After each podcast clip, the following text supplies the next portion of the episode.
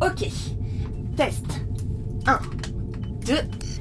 Lancement du programme 0001. Verrouillage temporel activé. Date 14 juillet 1779. Heure midi. Lieu fête de village en Bourgogne. 5, 4, 3, 2, 1. C'est parti.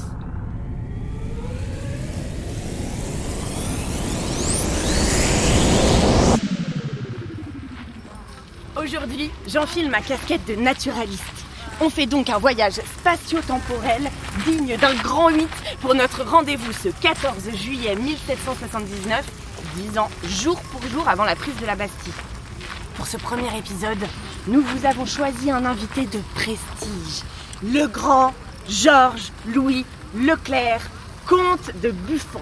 Notre invité du jour remet en cause l'une des plus grandes certitudes bibliques. Alors je vous avoue que ça a piqué ma curiosité et je vous emmène avec moi pour en savoir plus. Allez, on y va Bonjour cher comte. Bonjour Jeanne.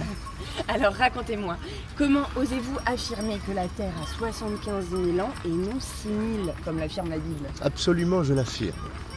J'ai découvert cela par simple observation de phénomènes naturels. C'est une recherche que je mène depuis presque 30 ans. Je me suis d'abord intéressé aux dépôts sédimentaires laissés par les glaciers lors de la fonte annuelle des neiges. On trouve ce type de dépôts sur des épaisseurs pouvant aller jusqu'à plusieurs centaines de mètres, alors que chaque année, il s'en dépose bien moins d'un millimètre. Faites le calcul. Si la Terre avait 6000 ans, on devrait trouver des hauteurs de sédiments toujours bien inférieures à 6 mètres. Et par simple examen de ces dépôts, j'arrive déjà à plus de 25 000 ans. Avec une telle annonce, vous risquiez la condamnation? Et tout à fait. Quand j'ai publié cette estimation, mes collègues de l'Académie m'ont rappelé les difficultés rencontrées par le grand Galilée au XVIIe siècle avec sa théorie de l'héliocentrisme. C'est-à-dire Eh bien, Galilée a suscité le scandale en affirmant que c'est le Soleil et non la Terre qui est au centre de l'univers. Alors, est-ce qu'un siècle et demi après, les autorités religieuses accepteraient une autre révolution À savoir que la Terre est beaucoup plus vieille que ne l'affirment les textes sacrés? Et alors? Eh bien non. Et j'en ai fait les frais, croyez-moi. J'ai été inquiété par quelques professeurs de la Sorbonne échauffés qui m'ont sommé de me dédire. Je me suis d'abord réfugié dans ma retraite bourguignonne, ici même. Je vous avoue que dans ce petit village, je profite des plaisirs simples. Mais les jardins du roi commencent à me manquer. Oui, je comprends. Et ces professeurs alors Ils ont fini par vous laisser tranquille? Eh bien, pour calmer leur colère, j'ai fait acte de contrition. J'ai écrit quelques vagues lettres d'excuses en reprenant les mots de Montaigne qui affirment que l'homme marche la tête haute, levée vers le ciel. Cela a dû suffire car ils m'ont oublié. Et pour renforcer mon argumentaire, j'ai tout de même décidé de tenter une autre expérience. Une autre expérience Dites-moi tout. Mon point de départ est une observation faite par les mineurs. La température augmente lorsqu'on s'enfonce dans les galeries souterraines. J'en ai donc tiré la conclusion que le cœur de la Terre est chaud et que notre bonne planète est en train de se refroidir. Ce qui signifie que la Terre originelle était une sphère de matière en fusion. Savez-vous que j'ai traduit Newton? Vous imaginez Notre invité a traduit Newton. Newton, rien que ça?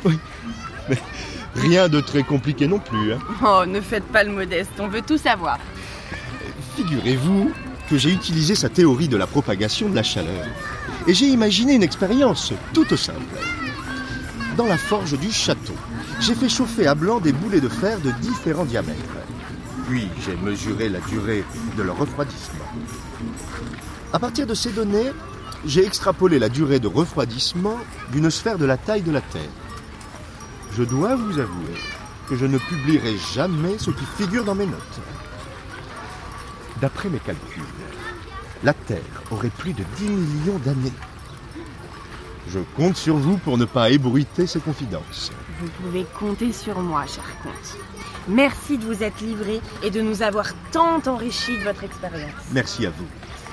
pour finir, aurez-vous un petit mot de conclusion pour nos auditeurs? Eh bien, je dirais...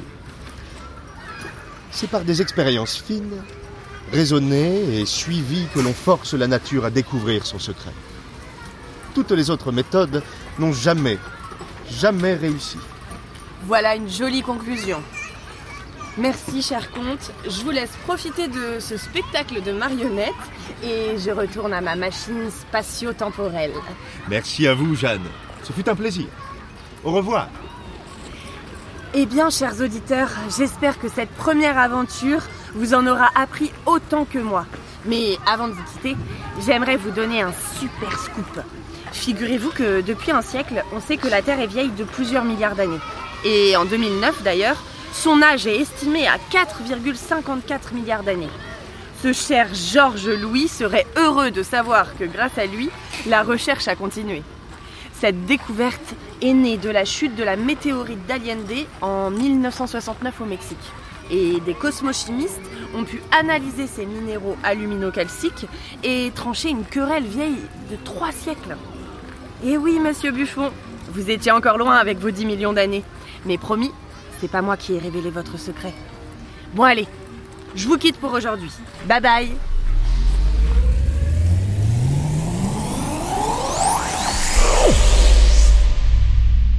Alors ce voyage, c'était Chronique de notre planète. Un podcast en six épisodes du Muséum national d'histoire naturelle. Une réalisation signée Nuit Noire, avec la participation de Mathilde Anquez, Stanislas Perrin et Annie Vogel.